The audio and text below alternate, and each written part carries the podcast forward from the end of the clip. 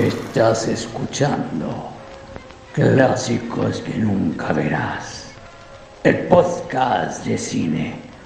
Donde lo fantástico, el romance. Y hasta la comedia. Serán parte de las tantas emociones que no has experimentado jamás en pantalla grande. Junto a Odeón Traicionero y Oscar Waldo como anfitriones y probablemente los únicos auditores.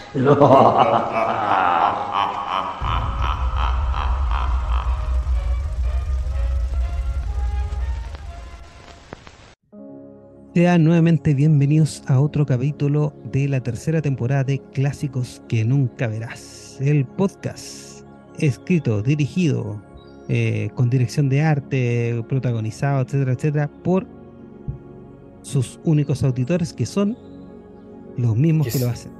Sí, quizás necesitáramos otro, eh, no sé cómo se llama eso, tagline, slogan. Sí. lo llevamos diciendo hace como tres años. Ah, así es. Em, efectivamente hace tres años, si no sería la cuarta temporada o la primera. Oh, ¿Cómo ha pasado el tiempo? Ha pasado el tiempo y, han pasado. ha crecido lo mínimo. Lo mínimo, sí, De repente uno ve, eh, no sé, eh, 12.000 vistas en una weá y, un capítulo así. ¿A quién le gusta? No sé, pues son, son las weas más. Que, que nadie le podría interesar. Uno pensaría que las películas taquilleras son las que más se escuchan y no, son las como las más raras. Sí, yo, yo creo que esa, ese es el nicho, las películas más raras. Sí. Y. y las que tienen las mejores anécdotas como esta. Así ojalá este capítulo la de bien. Sí, va, a tener. Porque estamos eh, viendo ahora, nos, nos remontamos a 1926 y no 1927, porque esta película fue creo que estrenada en Japón el 21, el 31 de diciembre de 1926. ¿Y por, qué sabes esa cuestión? ¿Ah? ¿Y por qué sabes eso? Porque a mí me gusta ordenar las cosas, ¿cierto? Entonces de repente en esa época eh, las fechas son, son raras. ¿Habrá, ¿Habrá llegado a Chile esta película? Eh, eventualmente sí es una de las más grandes películas que del, del cine mudo, un completo fracaso en su momento. Como todas. Como todas. salvo, salvo Birth of a Nation. ese es como el estándar de las películas de, eh, de las películas mudas. Tienen que ser como excesivamente ofensivas para que les vaya bien. Claro, claro. Eh, de hecho, hay una conexión entre DW, DW Griffith y el señor Pastor Keaton, porque esta vez eh, fue Universal, el estudio que se creó en 1919, que, que, se creó, dijo, se, se creó, y se creó por unas personas muy importantes, eh, que ahora todo el mundo tiene que conocerlas, todo el mundo los deben googlearlo, que es el señor Charles Chaplin, que es tremendamente conocido, D.W. Griffith, que es... ¿En serio? No, sí. no cachaba.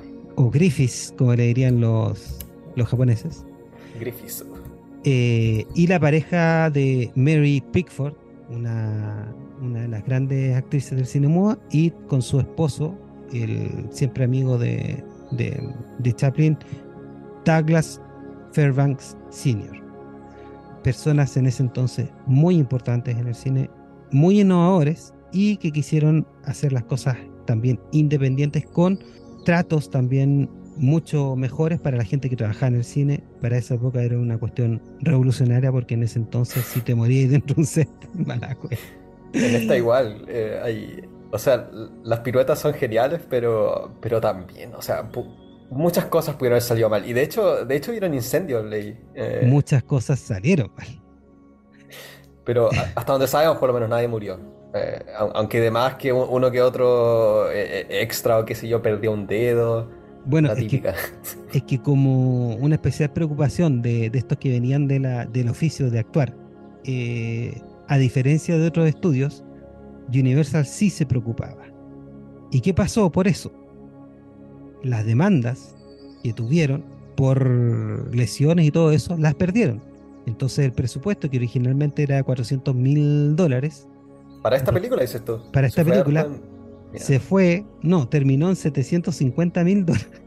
Sí, eso, eso caché. No, no, no, no había, no había de que, era, de que era por puras.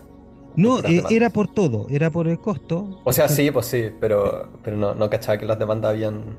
Demandas de 12 mil dólares, que inauditas para ese entonces.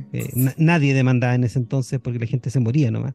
Pero como te digo, eh, era un, ellos trataban de hacer las cosas distintas porque, porque tenían también sensibilidad social. Pues, eh, Don Chaplin y compañía.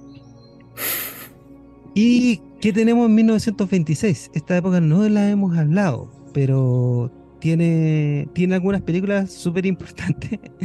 De todos. Don Juan, Son of the Chic con, con Fritz Lang. Valentín. Fritz Lang también tuvo película. También el señor John Ford con Tres Hombres Malos, con Three Tres Malotes. Sí. Y creo que también Dreyer había hecho algo este, en este año. No me acuerdo. Murnau también, pues. ¿De cuándo es Nosferatu? Es como del 90 y... O sea, 24, 22. Sí, pero esto, este está surgiendo el cine, está surgiendo el cine, el, expresionismo. Sí, eh, Nana que dirigió Jean Renoir, la letra escarlata también que hizo Víctor eh, Jostrom, que habíamos hablado, hablado alguna vez. ah, sí, por los suecos. Los suecos, sí. los dos o eh, tres suecos que valen la pena. Sí, pues, Strongman, que hizo Frank Capra también, Capra. Una peliculón que significó uno de los grandes grandes hitos de, de Greta Garbo, que se llama The Temptress. La dirigió Fred Niblo también. En este entonces muchas de las cosas que se hacían en esta época se perdían. ¿ah? Entonces hay muchos films que se perdió y de hecho una copia original de, de General, que es la película que vamos a reseñar ahora, se perdió y ¿Tú sabes lo que le pasó a Buster Keaton? ah, sí, por eso que lo, eh, que lo encontraron en su mansión. Lo encontraron en su mansión y no lo encontró nadie más ni nada menos que James Mason. ¿Y quién? James Mason. James Mason. ¿Fue James Mason? No sé por qué pensé que, que, había sido como Peter Bogdanovich, que está como siempre metido. Podría, haber, sido, podría haber sido Peter Bogdanovich. Pero seguramente Peter Bogdanovich tomó la casa de algún otro director pero fue el gran James, Mason, un actor clásico, genial, con una, una forma de voz. ¿Él era británico o era gringo? Eh, porque su acento como que... británico. Me parece los dos. Sí, sí.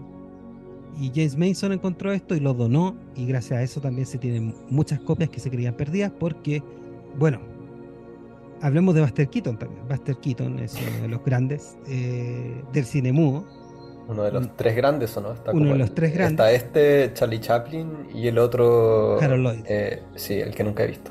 El que nunca he visto, que lo vas a tener que ver. sí, sí, lo, tenemos que hacer, lo tenemos que hacer. Y este tipo, bueno, llegó a Hollywood eh, de mano eh, a trabajar con otro grande, Fatty Arbuckle. Y él empezó a dar. empezó a confiar en él para escribir gags. Y lo que uno llama gags hoy en día es muy distinto a lo que ellos llaman gags. O sea, los stunts, por ejemplo, o, en completas escenas que te querían piruetas, a eso le llamaba gags Buster Keaton. ¿Cachai? O sea, puede ser una cuestión que esté dividido en, siete partes y él decía que era un gags y al final era toda una sección de toda una escena entera. Los stunts son bien famosas, ¿no? Como, y hasta el día de hoy se, se citan se cita en todos esa, lados. esa famosa. La de Spider-Man, por ejemplo, esa típica escena donde weón se, Ah, donde salta de entre, entre dos techos. Y donde tiene N referencias, por ejemplo, la última en, en la que se le cae una fachada encima, esa es como la típica. También, también. Y eh, detalles como que Spider-Man se agarra de un de una de una ambulancia que está en movimiento todas esas cosas que día se hacen por CGI, eh, CGI, la hacía el señor eh, Buster Keaton antes de Jackie Chan, antes que... De hecho, Jackie Chan también le, le rinde homenajes en otra, en oportunidades. De hecho, el último homenaje que le hizo Jackie Chan fue eh, en una película donde justamente habían, habían tres, eh, del 2006, si no me equivoco. Qué sorprendente que haya llegado hasta los 70 años Buster Keaton. Sí, pues, eh, y, y, tú sabes que Buster Keaton, él empezó su carrera en el vodevil. La, mm, la leyenda, la leyenda dice, por alguna razón, había ido a la casa de él, el gran mago de esa época que era un... ¿Houdini? Houdini. ¿En serio? ¿La sí, Una celebridad. esa, es la, digamos que la... Eh, eh, todos estos buenos eran mentirosos, así que uno no sabe si era verdad. Sí, pues no. Pero la historia es tan buena que lo voy a decir. Y resulta que él llegó a la casa y salió disparado de un segundo piso de una escalera enorme, este cabro chico de tres años, y se cae hasta el final de la escalera y después se da una vuelta, una pirueta y sale caminando. Y se impresiona Judín y dice, pero ¿quién es este niño, este chaval? Como decían, donde lo leía decían chaval, obviamente. No, este, este, eh, este es nuestro hijo, es un bastard, o sea, como en, un, en una destrucción. Y ahí se supone que ahí quedó siempre el bastard y fue, según esta historia, el mismo Houdini quien dijo que no, lo tienen que llevar a las tablas. En Wikipedia lo que decía era Gee whiz, he's a regular buster. Sí, la, la cuestión anticuada. Sí, oh gee, me encanta esa. Sí, es como lo que diría Norm MacDonald. Norm MacDonald, sí. The Battle Axe, ya. Entonces, eh, esto se le atribuye, hay un montón de historias apócrifas, eh, se le atribuye a una tía, se le atribuye también al, a Houdini. Y, pero lo que hacía básicamente en, obras de vodevil era actos cómicos donde él, donde él interrumpía al papá, el papá lo lanzaba al público, a donde está la orquesta, lo lanzaba para todos lados y él... Eh, Como era en esa época. No, y el Buster siempre justificó el maltrato a su papá. su papá sí, o, sea, de seguro, pues sí. Igual fue el inicio de su carrera, pero eh, pero la cago. Así tener, un niño de tres años trabajando. Claro. Y, bueno, después él se fue a Hollywood, el, nacimiento de Hollywood, y pudo, gracias al Fatty Arbuckle, eh, estar en, los cortos de Fatty. Y Fatty se ayudó, fueron grandes amigos hasta la muerte de Fatty Arbuckle. De hecho, tú sabes que Fatty Arbuckle. no sé eh, quién es. pero refrescame la memoria. ¿En qué película? tiene puros cortos, no tiene muchas películas, pero fue una inspiración para todos. De hecho, la escena de los zapatos de, de Gold Rush, de, mm, de cuando se los come, cuando se los come, de la, del bailecito, ese bailecito es, un homenaje a un, corto de Fatty Arbuckle. Y también Fatty Arbuckle eh, apadrinó a, a, Chaplin al principio. Y también apadrinó a otra gente que hoy día también eh, no es recordada por nadie, obviamente, Mabel Normand eh, una mujer que tenía estudio, una mujer que tenía su propio estudio, dirigió y hacía sus propias acrobacias. Y te decir, cuando, cuando iba, iba, a hacer su, iba a hacer su estudio propio, eh, Fatih Arbuckle, invitó a un, a un gran ejecutivo a su casa a almorzar. Y, y es una, una, una rutina que hasta el día de hoy se, se, repite en muchos, muchos lados todavía. Y era que él le ofrecía la cena a este personaje y se disculpaba, iba porque la comida estaba mala, iba a retar al, mesero que estaba en otro, en otro lado y se escuchaban puros ruidos, puros, pura, puras peleas. Eh, el mesero trataba de, de servirle, dejaba la cagada, puras acrobacias y resulta que ese mesero no era nada, nada más ni nada menos que el amigo Buster Keaton. Y todo lo que hicieron eso, todo eso que hicieron, fue para, para, para mostrarle al, tipo el acto, Y gracias a eso pudo hacer el, el buen eh, financiarse. Así que, no, un, grande Fatih terminó en el olvido y. Porque, para variar es que terminó en olvido porque le lo acusaron injustamente de haber violado y matado a una mujer.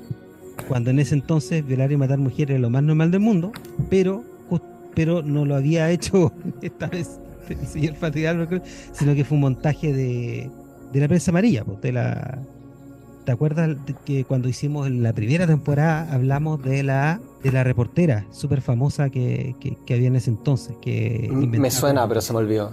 Sí. Eh, cuando hablamos de Chaplin, ¿o no? Y cuando hablamos de, de Sunset Boulevard. Hedda Hopper. Mm. Ah, sí. Entonces esa es, la, mi introducción a un poco a quién es a quién es el señor Buster Keaton. Un gallo que, a diferencia de mm, de Chaplin eh, tuvo un renacimiento en todas las lenguas posibles porque su humor no requería mucho de las palabras, entonces se pudo hacer mucho más universal. De hecho, bueno, Buster Keaton también es conocido por eh, sus pocos títulos. Sí. o sea, no sé cuál es la estadística, pero una película normalmente, no sé, tendría 30 títulos, la suya tendría 5.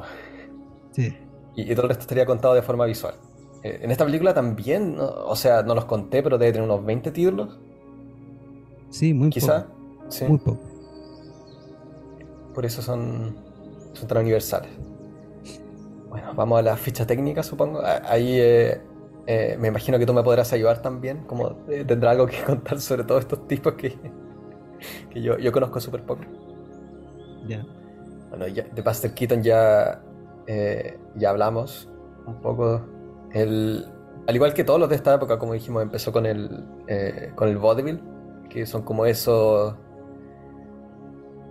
Eh, el símil chileno sería la revista. bueno, esos actores, artistas de, de, callejón que lo, como que pueden hacer de todo. Igual que los hermanos Marx y que Chaplin, son esos tipos que simplemente tocan instrumento y bailan y cantan y hacen de todo. Generalmente el, factor común es que siempre empiezan a, trabajar cuando tienen como 3, 4 años. Y bueno, el, eh, después surgió en el cine. Eh, en esos tiempos se hacían hartos cortos y después se pasó a, las películas a las películas de lleno. Y, eh, y él es súper famoso sobre todo por cómo él ocupa, él usa las dos dimensiones como un chiste en sí. Como en, generalmente él va a tener un chiste en el que la, en el que la imagen es relativamente plana, no sé, de una, una pieza o lo que sea. Y eh, él juega harto con la perspectiva. Eh, es como difícil de explicar, pero es simplemente como... Eh, el chiste es que los personajes ven la imagen tal y como la cámara la ve. Entonces después como se mueve un auto o algo así y alguien se da cuenta que la imagen es como... Es nada que ver con cómo parece. Y ese, ese es como el chiste que lo ocupa siempre, que es como... Es súper visual. y también es para caerse la risa. También se ve harto en esta película en, cierto, en ciertas cosas. Los famosos gags visuales. Sí. Es como, es como lo que Chaplin haría después con, eh, con la Quimera de Oro, con esa, esa casa que se está tambaleando. Eso es como todo lo que hace Buster Keaton. De hecho, tiene, tiene un, un, gag también que es bien famoso, ¿no? En el que son como hartos pisos que andan como corriendo y se deslizan como por tubo y cosas así. Sí, en su película The Electric House. Sí. Yo esto todavía me gusta el cine. Se nota que me gusta el cine. Es buen, son buenas y también tiene ese, ese chiste famoso en el que hay un auto estacionado y, y, él como que él quiere escapar de los tipos que lo andan como persiguiendo y se sube como al neumático que tienen montado en el portamaletas. Entonces estáis viendo, estáis viendo como detrás del auto frontal. Y él, él, se, él se sienta ahí y después arranca el auto y el auto se aleja.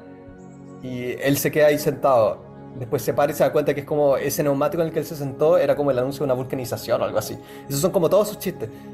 Y, son, eh, y lo que los vende siempre es su, eh, es su rostro, su característico deadpan, como le dicen los gringos. En el que él, él como que no, no reacciona. Simplemente como... Sí, como...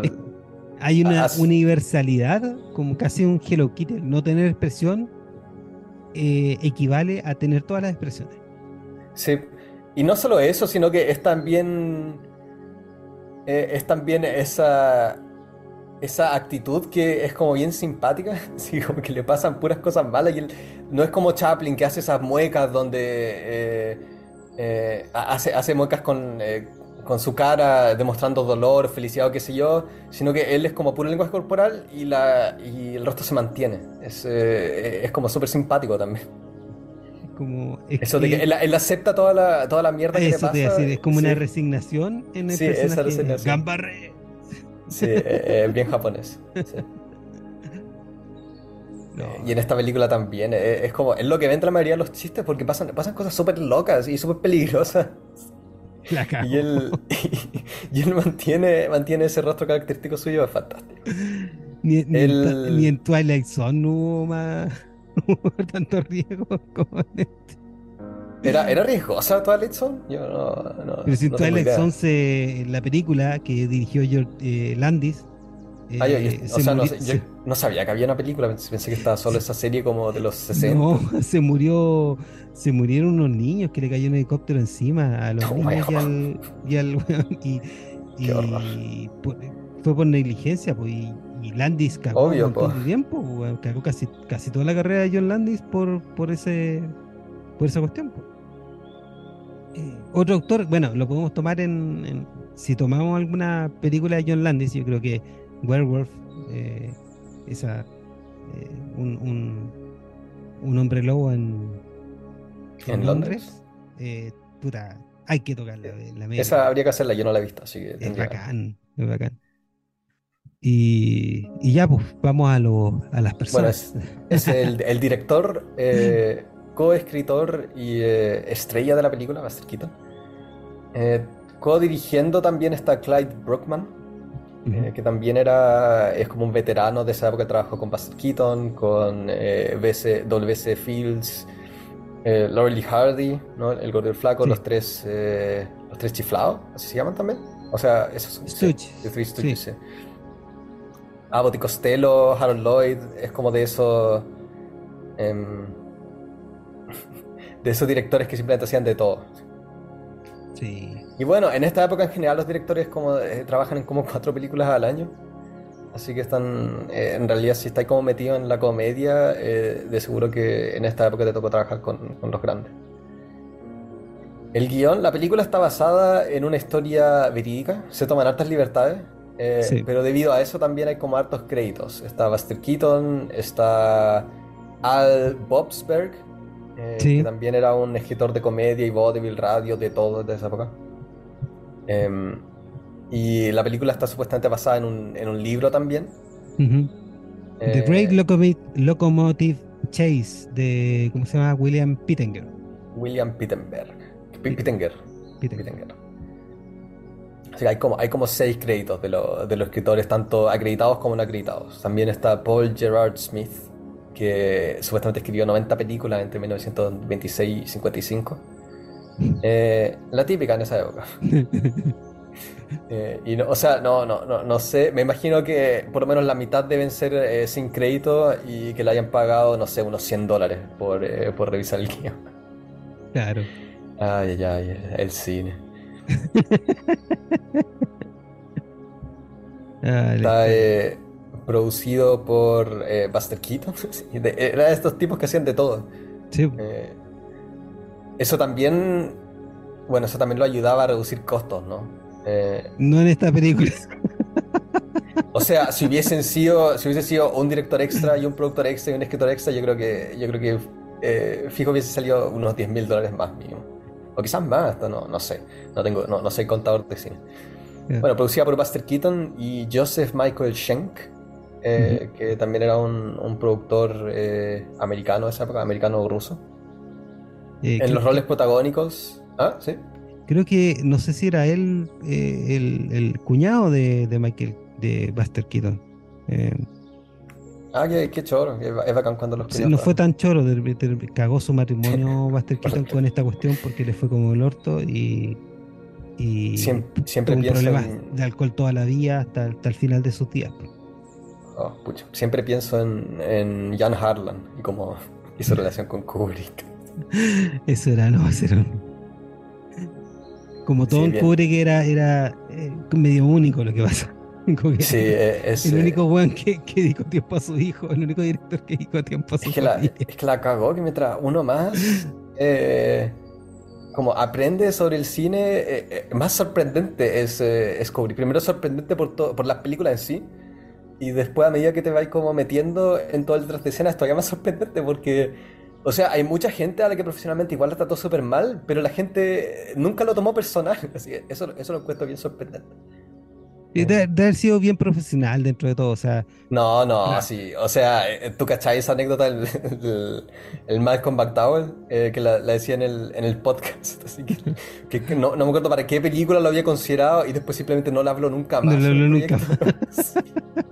no, así la cagó. Como quizás está, está, dentro del espectro, qué sé yo, pero, pero la gente igual le, tenía como harto respeto y cariño. Sí. Bueno, volviendo al, al elenco, eh, en el rol protagónico está Buster Keaton y eh, Marion Mack es su interés romántico. Sí. Eh, que también trabajó como, como screenwriter, al parecer como guionista. Sí, actriz de, de, esta época. La gente no entiende, en esa época había mujeres que eran artistas, escritoras, o sea... Editoras sobre todo. Editoras, mucha, mucha, mucha mujer. En esta época, o sea, imagínate la oportunidad de liberarse de una mujer de ser de ser ama de casa y ser una estrella, ¿cachai? Y escribir ella sus propias historias, no, era increíble. Sobre todo en el tras de escena, que es igual eh, menos salvaje hacia las mujeres que eh, frente a la cámara. Claro. O sea, detrás de escena, no, por lo menos yo no, no he cachado tantas anécdotas como los abusos que sufren eh, las actrices y, no sé, pues, últimamente con Harvey Weinstein y todas esas cosas. Eh, en, realidad, como las mujeres de las que uno escucha, no sé, por la, la esposa de Hitchcock también, generalmente cuando están detrás de las cámaras igual disfrutan de autoridad. No sé, por la, la script, script girl de, de Bergman. Supuestamente era igual la trataba súper mal, pero ella igual siguió trabajando con él por todos esos años. Sí, bueno, es que Bergman trataba... Trataba mal. Era imposible tomárselo personal. O sea, las personas que más me dan pena en Bergman son sus señoras y ex señoras. Sí, sí, los hijos, sí. Ah, sí, o sea, obviamente los hijos, pero. Pero. Qué, horror trabajar con una persona tan manipuladora. O sea, que acampa tu carrera y todo, pero que. Eh, uno debe tener muchos sentimientos encontrados. Bueno, el, volviendo a la ficha técnica, en la cinematografía está Dev Jennings, en la dirección de fotografía, Devereux Jennings, que también trabajaría, o sea, un, un veterano de la industria, él trabajó en Enemigo Público, esa es con esas con. ¿Cómo se llama ese tipo? El, bien famoso. Sí, Cagney. Que les gusta todo. Cagney, es el James Cagney. Eh, The General, Touch of Sin. Hizo, hizo de todo en esta época. Steamboat Bill, que también es de, de Buster Keaton. Así es. Bueno, ahí nos faltó mencionar también sus otras películas como Sherlock Jr. Bueno, yo esa creo es la que, tiene, es la que tiene esa escena bien famosa también sobre. Eh, en la que él se mete en la película que está proyectando, ¿no? Sí, esas películas las vi hace mucho tiempo, se me olvidó increíble, todo. Increíble, Sí, o sea, me acuerdo, me acuerdo de las imágenes, pero no me acuerdo de ninguna trama. Sí, esta, esta película para Buster Keaton siempre fue una de las más importantes. Sí, es que igual es como, es bien condensada, o no sé, cohesiva, eso. Eh, es como los gags se complementan súper bien con la historia, que es súper simple. Y es, y es moderno, o sea, la, la forma en que está acostada la historia eh, fue demasiado adelantada a su época. Es una, es una estructura que uno ve en las pues, películas en, de hoy. En locación también todo. Mm. Y tú sabes que el señor eh, Buster Keaton eh, siempre le gustaron los trenes. Siempre. Y una de las y una de las mm, razones de por qué hizo esto, bueno, él, había hecho, no sé, pues, One Week en 1920, eh, ¿cómo que se llama? Sherlock Jr. en el 24, eh, Our Hospitality el 23 y The Navigator el 24 y todas eh, tienen escenas donde hay trenes involucrados. Él siempre le gustaban los trenes. Y en esa época el tren era una, era una señal también de, de tecnología, de, de, algo importante, imponente. O sea, también tenemos eh, la gran película Iron Horse del, de, de mm, John Ford también Em, porque el tren era, era, como un, era como una nave espacial en ese entonces, ¿cachai? Era como la gran novedad, era como las... Y había un romanticismo, los niños querían jugar con trenes. Sí, eh, pues, sí. y bueno, e, esta historia ya había sido llevada, es la tercera vez que había sido llevada. Eh, sí, pues en 1911 se hizo una que se llama eh, Railroad, Railroad Riders of 62, un corto de Sidney Olcott. Y en 1915 hicieron una. Mm, el JP McGowan hizo una serie de filmes y una de estas, la número 19, se llama The Hazards of, Ellen, que relataba esta cuestión, pero en 20 minutos. ¿Y por qué lo estoy hablando a, propósito de nada? Porque imagínate que en ese entonces, en 1915, eh, Helen, era Helen Holmes, que era la, la, actriz principal de esta serie, se hicieron 119 capítulos de una, de una cantidad de series escritas eh, muchas veces dirigida por la misma Holmes, y después se casó con este director, cacha, o sea, estamos hablando de Marvel, lo que hace Marvel de planificar series de películas, pero en 1915, bueno. Sí, pues sí, o sea, eh, esto está en la época dorada, ¿no? Ya, o sea, eh, es parte de la época dorada, sí. Acá se hicieron era muy normal que una película significara descubrimientos técnicos eh, y todo eso. Eh, era, era muy normal que, se hicieran cosas revolucionarias en cada película. Y se hacían cientos de películas, o sea, todas se hacían en Hollywood. Sí. Como el cine estaba en Hollywood, en, California, y, un poco en Europa, pero igual, igual en Europa era. Eh, le faltaba le faltaba lo ridículo, eso es lo, eso es lo choro de los gringos, que como eh, es la cultura del espectáculo, sin, sin la, alta sociedad en, Estados Unidos es diferente a la alta sociedad en Europa. Y, y como el, cine era como, era como un, me cayó como un guante a la mano de los gringos. Y bueno, en esta época la, gran competencia de Hollywood era Paté. Y Paté era la, la, francesa ellos tenían sus propios actores cómicos, pero nunca llegaron al, nivel de. Tenían uno que también era como una. Era súper fome, ¿cómo se llama ese, el, francés? ¿Chevalier? No, había otro. Después. Había otro. O sea, yo. no me acuerdo. Linder. Eh, ah, Linder, sí. Sí, es súper fome. Es horrible fome. O sea, yo he visto solo, he visto solo como sus cortos de 10 minutos, pero es como es como un Chaplin castrado. Sí, sí. Como solo chistes de alta sociedad, eh, le, falta todo lo. Eh, le falta ese punch que tienen todos los gringos. El Max, Max Linder se llama. Max Linder, sí. Sí. Bueno. Y, la película se trata de un pobre soñador que ama a dos cosas, a, a las locomotoras y a su y a su interés amoroso. Me gusta esa línea por alguna razón. Es como, Qué buena. Eh, sí, uno no. Eh, quizás cuando, te la muestran no, no, te causa tanta impresión, pero como que se queda pegado. Y también es como. Eh, bueno, se muestra en, arte de imagen a lo largo de la película. Así como él, surge también porque él es como el mejor conductor de trenes del sur. Y, creo que esa línea también es como. Es la introducción al personaje, pues. Así es. Te lo muestran y al tiro dicen de que tiene dos amores en su vida. Y también es como, es como lindo, porque ahí, ocupan, creo que un. ocupan como un fundido. Eh, ¿O no? Sí. Como que ocupan un fundido para la, para la última parte, como cuando, cuando mencionan la, locomotora. No, la locomotora y su amada.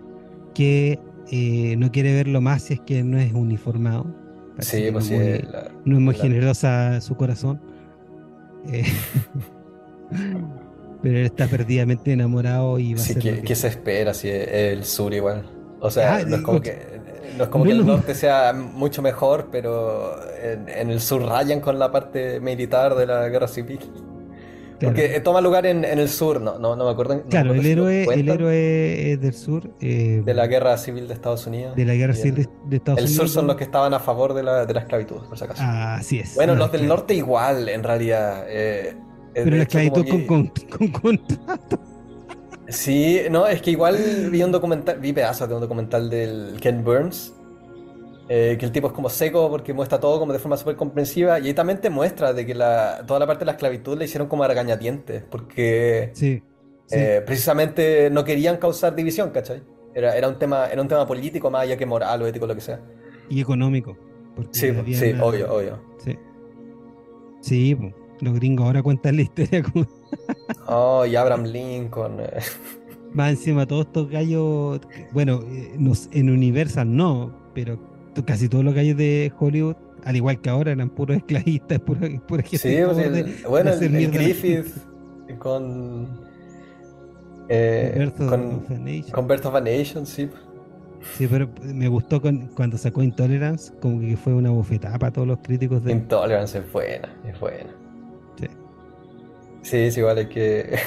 o sea, sí, el, legado de la película, igual. Eh, eh, tampoco tiene la culpa eh, Griffith. o sea, el, tipo, no sé, un tema, un tema controversial. Sí. Pero esas, esas son como tipo de cosas que siempre te se escapan de, de, de lo que la gente como tiene pensado igual. Igual que en esta película, pues sí. O sea, los héroes también son el sur. Sí, sí. Pero lo bueno es que no. que, al, el personaje como lo construyó él, es como que. Sí, es, un buen héroe. Es un buen eh, héroe porque también no, no, no, no hace discurso, o sea, los discursos. Y no es política la película tampoco. No es, política. Como, es, es, como la circunstancia nomás. Sí. Que se dio de que este tipo era. era que creo que es un personaje está inventado, ¿no? Es un, un, invento que porque obviamente los que hicieron originalmente era una tropa de gente. Sí, pero era al revés, pues. era la tropa de gente que... Eh, e, esa parte es cierta, eh, que son como los espías del norte que se meten al sur y andan Eso todo es cierto. Eso sí, la, la, la, parte, eh, la libertad histórica creo que simplemente este, este tipo que los persigue solo. Sí, pues nunca los persiguieron solo y... Sí. Pero en fin. ¿Cómo se llama? Johnny Gray. Johnny Gray, que era el personaje. Igual, el nombre es fome igual. Sí. Sí. Juan o sea, eh, sí, de esta película como no, los nombres no se quedan pegados. E, ese quizás sería la... O sea, es un... Es un ¿Cómo se llama? Una maña. Eh, pero por ahí quizás hubiese, hubiese hecho falta un rewrite.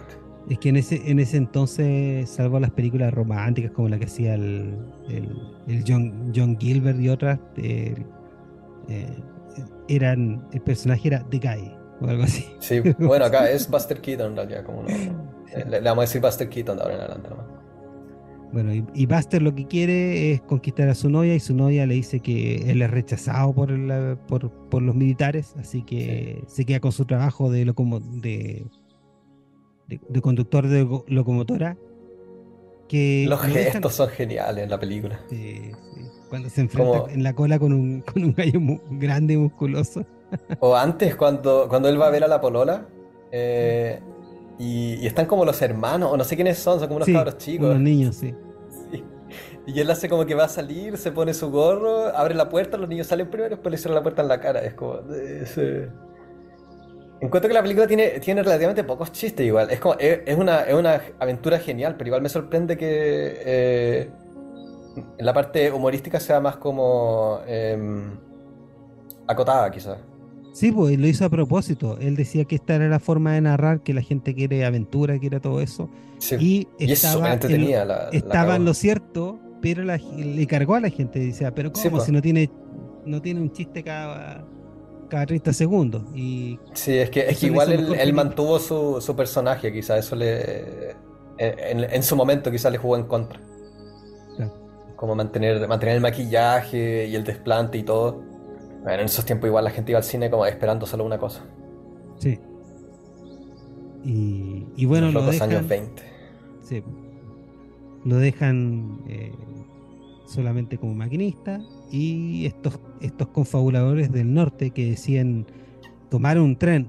Los bastardos. Los bastardos del norte, tomar un tren y para poder quemar la, cadena de suministro y los puentes que, conectan al sur, justamente está en el tren, queda la, el interés amoroso, entonces sale a perseguirlos en otro, en otro tren, eh, Buster Keaton, el maquinista, para poder defender a su amada.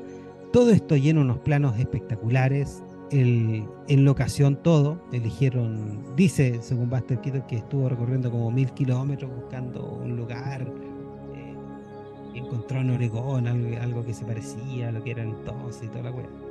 Sí, las imágenes también eh, en toda la fotografía, como que recuerda harto a las imágenes que uno conoce de, eh, de la guerra civil. Como esa, esas fueron las primeras guerras eh, de las que hay como registro fotográfico. Y como el uso de grises en, en, general es como es súper lindo en cuanto a la película. Impecable. Son los medios planos también, es como anda siguiendo, anda siguiendo el, tren como de perfil, por lo que parece que son kilómetros, una locura. No, y tú ah, sabes que eso lo, como lo, como lo filmaron, tenían una cantidad súper limitada de, rieles paralelos. Entonces en, un riel ponían la cámara que, que grababa y también te da la sensación de que esto era más rápido. Entonces avanzaba un poco, retrocedía. Volvían a grabar, avanzaba un poco, retrocedía. Y esa persecución espectacular. Bueno, todo lo que tiene que ver con las acrobacias de, de Keaton, que sería. Es tan loco como, como Jackie Chan, así es como, es como Jackie Chan. Sí, sí, o sea, eh, quizás hasta peor que Jackie Chan, porque, o sea, Jackie Chan por lo menos tiene, tiene los músculos que lo apañan. Claro. El Buster no, no, o sea, eh, es difícil saber cómo se veía debajo de, eh, del vestuario, pero se ve bien flaco. No sé, esa escena, la, más famosa de todas, cuando, em, eh, bueno, él, él, está siguiendo. No, lo, interesante es que no, lo importante para la trama es que no solo se roban a la, a la esposa, sino que se roban a su locomotora, no se roban al Claro, se roban al, eh, en, ese, el guion también es como súper es súper refinado en ese sentido. Sí. Porque él, él, lo, él, lo, rescata a los dos, esa es la, esa es la gracia, él rescata a la locomotora y a la, y a la, a la interés amoroso, ya ni me acuerdo cómo se llama. Pero bueno, está esa escena famosa. Bueno, el, primero, no sé cómo se llaman esa. ¿Cómo se llaman esa? La primera cosa a la que se sube, esas como plataformas donde tiene como una manivela, no, no, ¿cómo se llama? Sí, sí, donde, donde es como unipersonal y tú vas, tú vas haciendo un movimiento de Sí, como lo que habían en las minas. Sí, eh, eso. Bueno, toda esa secuencia también es súper chistosa. Eh, tiene harta acción. La cago. Eh, y, es chistoso como también toma la. No sé, pues después se, rompe, ¿no? Y toma una bicicleta. Sí. y después parte corriendo. todos esos chistes que ocurren como cuando están esa. Están esas palancas que cambian como la, dirección de las vías. Sí. Y bueno, está esa escena famosa donde los. Eh, donde los villanos del norte toman, toman una de las palancas que, que tiene la vía y, simplemente se la dejan encima como, como un obstáculo. Y en una toma, el, Buster Keaton simplemente, la, simplemente la toma mientras su, mientras su tren está avanzando detrás suyo. Si le, lo está alcanzando el tren, él la, levanta justo a tiempo para poder como seguir adelante. Eh, también hay hartos trucos como en el tema del lente, en, esas, en, esa, en el humor en general. O sea, él, él era, era súper capo para todo el tema visual. Eh, y para eso hay que simplemente hay que saber cómo funcionan los lentes porque eh, su humor visual es como súper preciso. Sí, y acá también, eh, si ocupa un lente zoom, o sea, está grabado de lejos, que eso como que te comprime el espacio, ¿cachai? Entonces, podría, no sé, pues, en volar la locomotora está a 50 metros detrás suyo, pero simplemente por el hecho de que están grabando con un lente super zoom parece que estuviese justo detrás. Entonces aumenta, aumenta la tensión y el humor en la escena. Y la película está llena de esos, detalles. No, y, la escena que tú me dices, donde agarra ese, ese durmiente mientras el tren está andando, después hay otro durmiente que tiran y él con el durmiente que tiene en el brazo lo tira y ese durmiente se, se cae. Esa weá podría haberlo matado, ¿cachai? Si, si no resulta... De hecho, sí, de hecho esa es como una de las una de las anécdotas que siempre se dice que eh, si hubiese fallado lo pudo haber matado. Pero no solamente esa, tú sabes que hay una parte antes en la persecución donde él encuentra un cañón. Y ese cañón lo encontró eh, Buster Keaton, de que existía y lo hicieron usar en la película. Y es un gag sumamente elaborado, porque un gag que tiene como, no sé, como siete partes, donde él trata de usar el, el cañón con muy poca pólvora y la, y la bola cae en la, al lado del piloto. Resulta que esa cuestión la hicieron de verdad. Se calcularon matemáticamente. Sí, pues la anécdota, la anécdota es que lo, lo tuvieron que contar como con pinzas, los gramos de pólvora. Oh, la cago. No, y también mientras eso, por, el, aumenta la tensión, porque hace tira la cuestión, o sea, lo que une a eso con el, con el carro, con la locomotora, y, se va bajando, tal como los dibujos animados del coyote, y apuntándolo a él. esa escena es fantástica. No, y después justo hay una curva y, y el cañón apunta a, a los malos. No, esa, esa, escena es fantástica.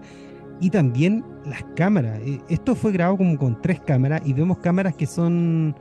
Esa cámara, está una que está al lado de, lo, de, lo, de los trenes, pero hay una que me encanta, que es, que es lo que, que está como arriba de la locomotora y tú ves la locomotora y la, y, y la cercanía del, de, la, de la otra locomotora, Porque mm, tú ves el camino. Esa, esa cámara me parece espectacular. Sí. O sea, bueno, ahí se va el presupuesto, supongo, en los años 20. Eh, con las cámaras que pesan 50, 100 kilos. Claro, y no, y, uno, y los stands, porque hay una escena ya al final donde se cae un puente. Un puente que tuvieron que oh, construir. Sí, sí, Y se cae. No, y la represa que revienta también. La represa que revienta. Es, sorprendente que nadie. O quizás murió gente y lo mantuvieron callado nomás. Bueno, todo, todo el pueblo, el pueblo que, que, estaba cerca de esto, estaba fascinado con la película. 35 mil personas que se dirigían al Z a ver todo lo que pasaba.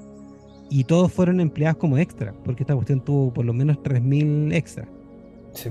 Y hace la media diferencia, me encantan esos planos, no sé, cuando él, eh, cuando él cruza el territorio del norte, eh, y, se ve como, lo, como los soldados, eh, como él cruza a donde los soldados, yo ni me acuerdo, los soldados del norte ocupaban, tenían el atuendo gris o el atuendo, el atuendo rojo. Bueno, bueno, eso, se, nota, se nota cómo cambia el atuendo de, eh, de los extras que andan, de los extras que andan caminando en el fondo de los soldados. era azul y era gris pálido los, del sur. y claro, era la misma gente, pero por supuesto eran muchos extras. Sí, no, sí, sí impresionante. No, no sé cómo, no sé cómo haces todo eso mientras actúas. es que hay que, hay que como, hay que tener una confianza muy grande en la imagen que tú has compuesto, ¿cachai? Porque mientras estás, mientras actuando no la puedes ver, ¿cachai? Entonces eh, tienes que como tener la confianza de que, de que tu chiste, que es en gran parte visual, se va a contar como de forma precisa. Bueno, eh, hay, que estar bien loco como para, que, te quepa todo eso en la cabeza. Afortunadamente el, libro de Great Locomotive Chase tenía ilustraciones y, mm. y si uno ve, puede ver en eh, googlear las ilustraciones, tiene mucho que ver con muchas escenas. O sea, el gallo reprodujo muchas de esas ilustraciones, las transformó en, en escenas sí, Bueno, se, nota, se nota. Eh, no sé, me encanta también pero eso viene más tarde. Después de toda esta secuencia bien famosa, eh, donde andan siguiendo al siguiendo al, tren que se han robado, él llega a esta caseta, a, la, casa, la cabaña donde están como los, están los generales.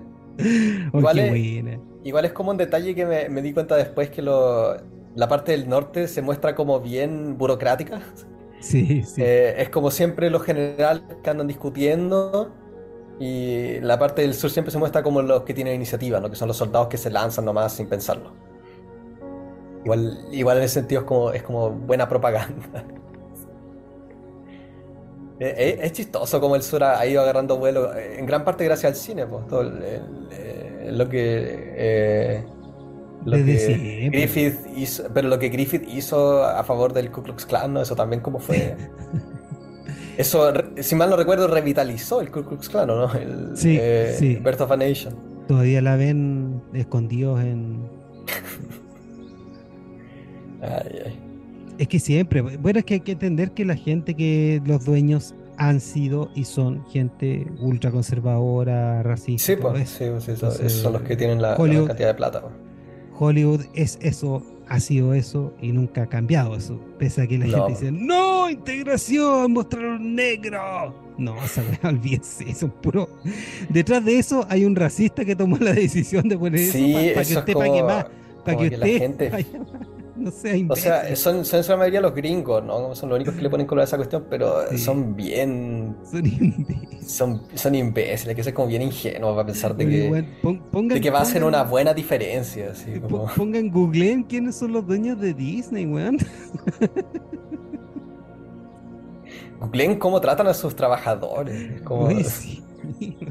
como bacán pusieron a, pusieron a un negro como de superhéroe. Puta, los pobres animadores, weón, que de seguro, la- de seguro una gran cantidad de ellos son negros. Sí. A nadie le O asiático, asiático que tiene que trabajar 16 horas diarias, weón. No, pero es importante. un que hayan- segundo. Es importante que hayan mostrado a ese tipo al, al- al- ¿cómo se llama el de Wakanda? Sí, El Black Panther ese.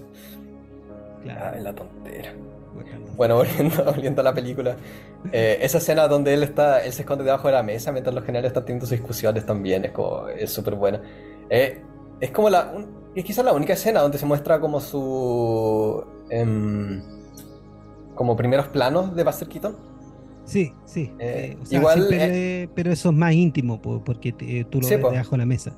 No, es interesante nomás, porque algo que se ve, se ve poco en sus películas, Sí, Pero tiene una, tiene una cara muy, muy expresiva. Eh, es como es siempre un agrado cuando muestran primeros planos del.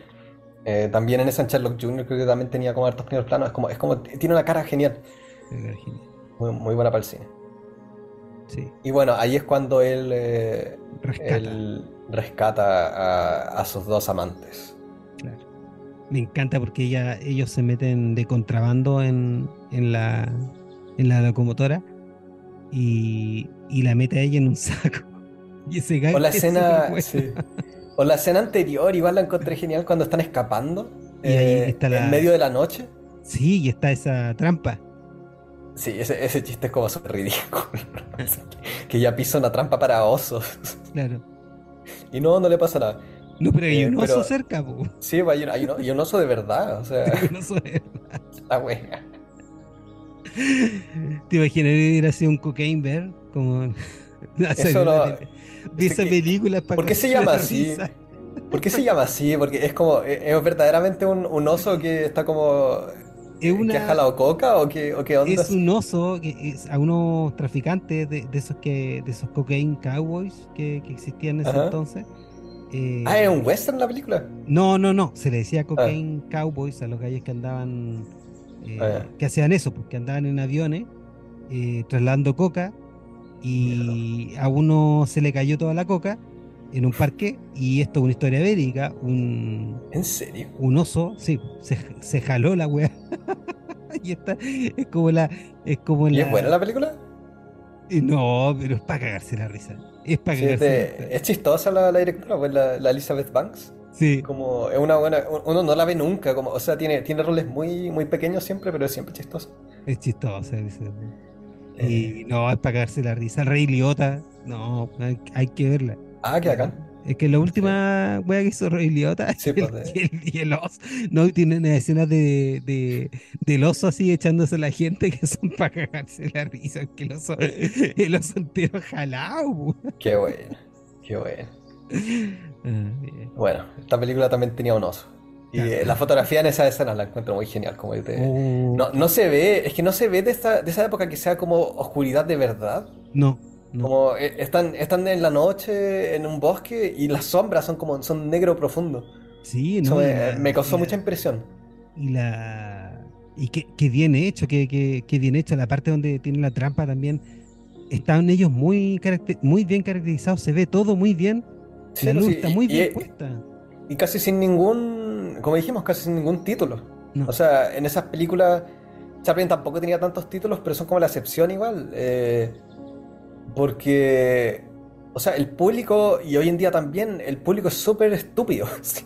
Claro. Entonces, hay que, hay que ser como muy bueno contando las cosas de forma visual para que la gente después no se queje, oye, pero como que eh, no explicaron dónde salió ese cuchillo. Claro, Hay un no sé. de continuidad. Sí. Sí, no, eh, los plot holes. Eh, el, público es demasiado estúpido, entonces, sobre todo en esta época, es de verdad impresionante que se hayan salido con, con la suya de, de hacer una película con tan pocos títulos. Y que esté todo contado y caracterizado eh, netamente visual. Por eso también son los, son los grandes del cine mudo y del cine en general, del cine cómico. Sí, sí. Y, la persecución posterior, cuando a él lo persiguen, es también todavía más increíble, que, la cagó. Entre, entre las cosas que hace él, como destruir el telegrama, todo tiene, todo tiene sentido. Sí, sí, esa, esa, todo tiene genial. Todo, todo cuenta historia. Eh, eso es lo bacán. Y también como ellos se van demorando en puras tonteras, eh, como y muestran echar leña y el tira toda la leña y se le, cae la leña. Y dijo, y también esa cuestión es súper difícil. Y también el, no sé, pues el rol de la mujer. Sí, eh, empoderada. Sí, pues ella ayuda. Em, eh, ella, ella maneja también el, la locomotora cuando se cae el Buster Keaton. Sí. Pues. eso existía en ese entonces igual. No, pues sí, la calle, estas calles hacen sus propios stands, también podrán. Sí, pues, eh, no, que eh, supuestamente esa, esa escena también eh, famosa, chistosa, cuando. ¿Con el agua? Están, sí, con el agua. que supuestamente era una sorpresa que la actriz no sabía que le iba como a caer medio chorro de agua en la cabeza. Qué horror. Claro, y el, y, el chorro, el diámetro del tubo es como de una cabeza, pues. Sí, esa cantidad de agua te hace cagar. Y, y, y no puedes como en, esos tiempos no podías decir como, no sé, cagarte la risa o toser o lo que sea, tenías que seguir, porque si no, eh, eh, si dabas la cacha o, lo que en ese tiempo se, eh, se interpretaba como eso, ¿cachai? Como no, no, dar, no dar tu 100%, tu carrera jodías, sobre todo como mujer. No, bien, no, respeto a, la, a, la, a la primera, las primeras dos o tres generaciones de actrices, donde de, de verdad que son, eran impresionantes. No, y, cómo le van tirando cosas, eh, como, como también cuando hacen el tema del agua también es un gag, un gag porque molesta a los demás y, uno cada vez que estaban haciendo una, una planificación pues, seria le llega todo el chorro. Sí, pues esos, esos eh, tipos del norte que son tan, tan buenos para la burocracia con sus mesas de té. Sí, sí. la Ah y, llegamos al, clímax de la película. O sea, bueno, eh, eh, todo ha sido un clímax en realidad. Como la, tensión y el entretenimiento es como. Eh, empieza desde, la primera escena en realidad. la película es cortita, también dura como una hora quince, una hora veinte. Sí. Llegamos al colapso del puente. Oh. Qué, increíble. Qué increíble. Sí. Sí. Bien, increíble. Espero que no haya habido nadie eh, dentro del tren. o sea, uno pensaría, obvio que lo dejaron como dejaron el motor encendido eh, y simplemente como que todos saltaron, pero uno nunca sabe. Si quizás había un tipo que tenía que estar adentro para, para, para que se cayera o qué sé yo, qué locura cuenta la historia de que escucharon, como mucha gente fue a ver esto porque era una. Sí, para. Pues fue, el, fue la, fue la escena más costosa de la historia del cine hasta en ese entonces. Y la que supuestamente también generó el. Sí, pues fue el plano más. Fue es el plano más, más caro de todo el cine mudo. Sí. Y después también generó ese incendio, supuestamente. No, el incendio, los incendios no fueron uno, sino que fueron varios. Pero ese eh, generó un incendio, ¿no? Sí, eh, pero viene después. Con la batalla ah. se hizo el incendio, tuvieron que parar la grabación, controlar el incendio con un dispositivo que ellos mismos inventaron para esto. Acá se hizo un avance en, en, cuestiones de control de fuego. Una maquinita que se hizo especialmente para combatir los fuegos que habían creado, porque tenían tres locomotoras, las tres locomotoras generaban incendios por, porque está lleno de pinos y, y están ardiendo las cuestiones y en, la escena la batalla, que es una escena espectacular, la batalla de, del sur con el norte, la tremenda escena, por efectos reales, ¿cachai? Efectos prácticos, con la con también con una parte donde derriban una, una presa, que es una, inundación de verdad que casi también ahoga a, los, a, los extras. Oye, pues no, no son personas, son extras nomás. Sí, la cagó.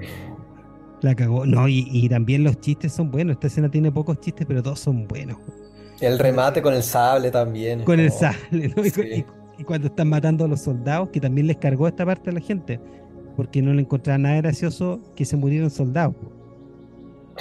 Porque cuando él está con el sable diciendo que tiren el cañón, el buen cada vez que apunta el cañón matan a alguien. Cada, vez que apunta con el sable matan a alguien y después, y después el weón cree que es culpa del sable, que weón fue Sí.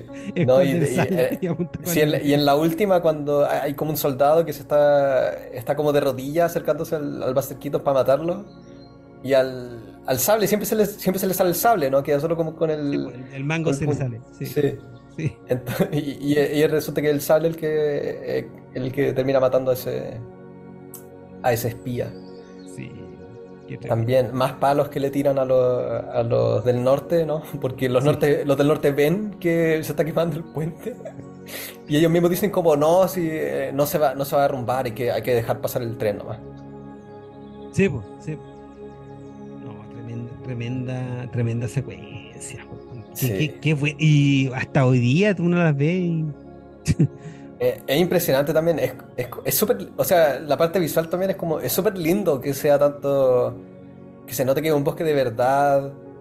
Eh, eso también es algo que la película le juega mucho a favor, encuentro yo. Sí. Eh, que se note que sean un bosque de verdad y como que están de verdad andando en, tren por esos prados gigantes. Me acordé de Sergio Leone, cuando el bueno y el malo y el feo sí, sí, es como una referencia. Porque ahí también, ahí también derrumban un puente, ¿o no? Sí, cierto. Y es completamente inútil. sí, y esa escena también. Es como demasiado larga esa película. Sí, a mí me gustó esa secuencia porque, sobre todo al ver esto, ya me acordé de ella y como que la, la, la, aprecié solamente por eso. a mí me gusta el principio del bueno, el mal y el feo. Eh, es como, en general, lo mejor de Sergio Leone son siempre sus principios. Eh, eh, no, y, y, el, y la, el principio y el final, porque los tres interactuando entre ellos sí, pues, sí. es lo entretenido. El, el, o esa... el, el, Wallach, ¿cómo se llama? Sí, sí, es el Eli Wallach. Y el Lee Van Cleef con, con Cuando introducen al Lee Van Cleef es genial eso, como él, va a ver a un amigo, a, un ex amigo al quien termina matando, creo, en, en, esa casa. Sí. Esa casa como de crea mexicana, es súper chula esa secuencia. O la introducción del, del, del Eli Wallach cuando lo están. Esa escena que también es súper famosa, la han citado un montón de veces cuando lo van a ahorcar y, y lo salva en el último minuto el quintizo. Claro. Sí, es buena. Eh. Two kinds of man. Em, bueno, llega el, el, tipo, el, el se encuentra con el, con el general que lo había derribado anteriormente con un palo por casualidad y lo lleva ante la justicia. Y ahí eh, la recompensa. La recompensa. Y por fin puede ser un... Yo pensé que lo iban a nombrar un general. Eh, o, sea, hubiese sido súper estúpido. Eh, pero me, sorprende de que lo, lo, nominaban como un, un lieutenant. Sí. un teniente. En vez de. Yo pensé que le iban a, nombrar al tiro un general. Y que iba a ser como redondito. No, y, bueno, y también, La película termina con él gozando del beso, de. Del beso súper buena. De que no, el beso. Con el tren también. como... Sí, no voy a faltar. Sí, es bueno ese chiste, sí, el que tú decías, cuando no puede... Em, no puede darle el beso nunca porque está todos los gallos saludándolo. Sí, pues.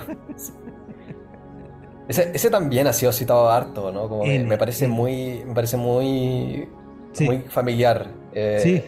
Ese chiste en general. Bueno, el Buster Keaton después de esto eh, se fue a la MGM jodió su carrera.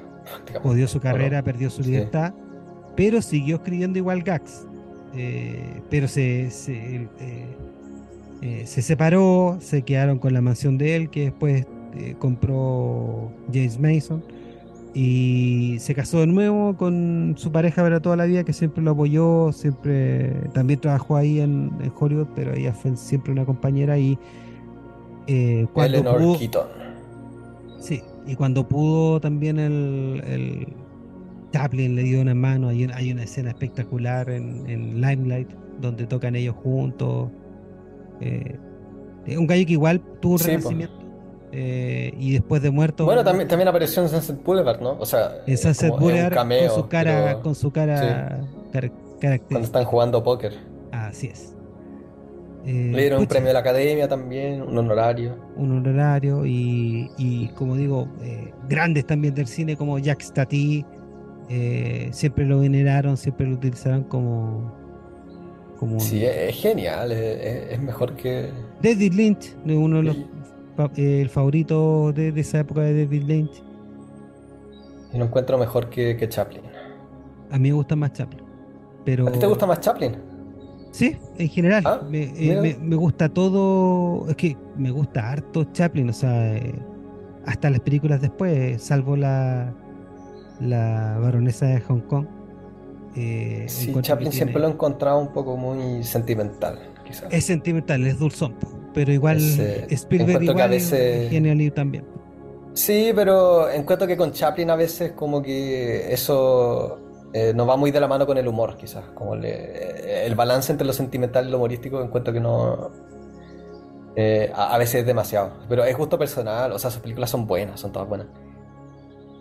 Son todas buenas. Son geniales. Sí. no, ah, bueno, esto no es competencia, me gustan los dos en todo caso. Pero a mí me gusta más Chaplin por, y su, su época sonora también creo que es mucho mejor. Igual no tuvo, no tuvo tantas películas, le fue mal a, Keaton, pero no es que sus películas sean malas. También después de esto hizo The Cameraman con MGM y le fue bastante bien. The Cameraman es buena, sí, le fue, le fue muy bien. Eh, y después él tiene algunas obras de, del cine sonoro que son buenas, pero simplemente no ganaron plata, ¿cachai? Bueno, igual que Chaplin.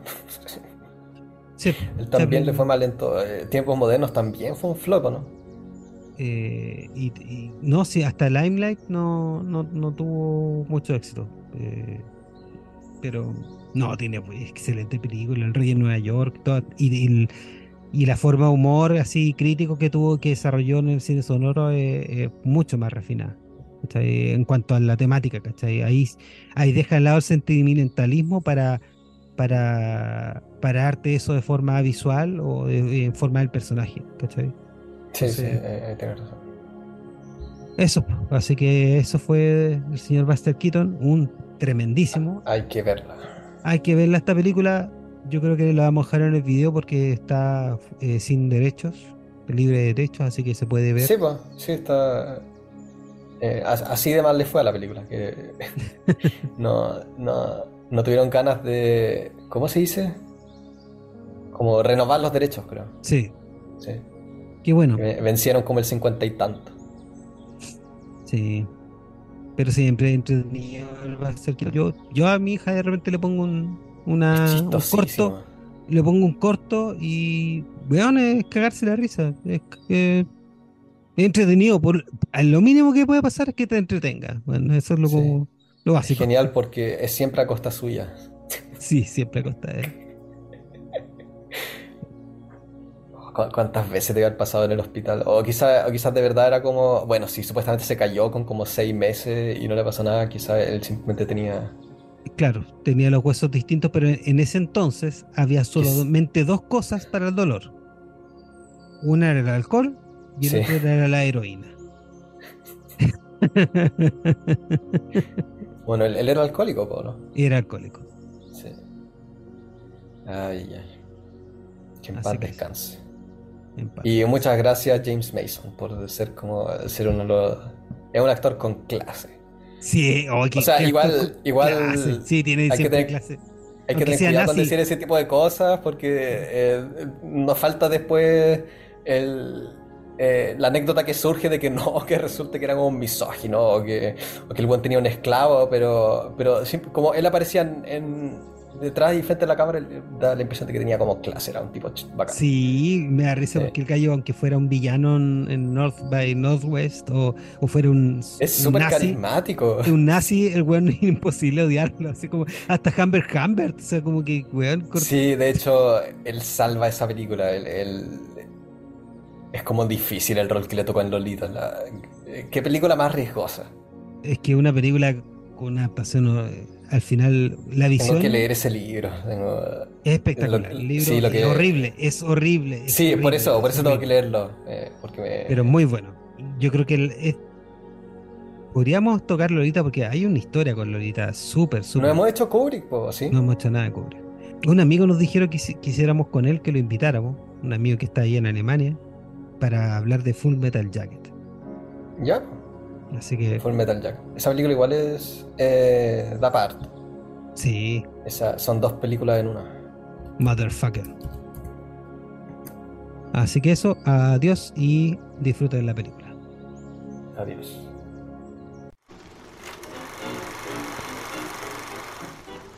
Así, Rey. Nos despedimos. Y gracias por pasarte películas con clásicos que nunca verás. Sí, nuestras cuentas. Nos escuchamos en el próximo estreno.